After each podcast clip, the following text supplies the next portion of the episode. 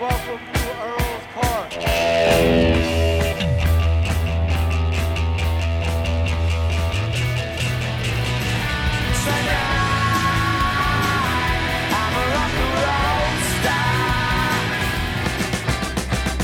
London calling to the faraway towns.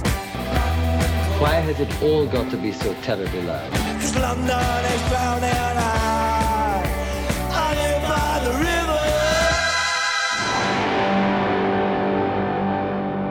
Boa noite e sejam bem-vindos a mais um London Calling.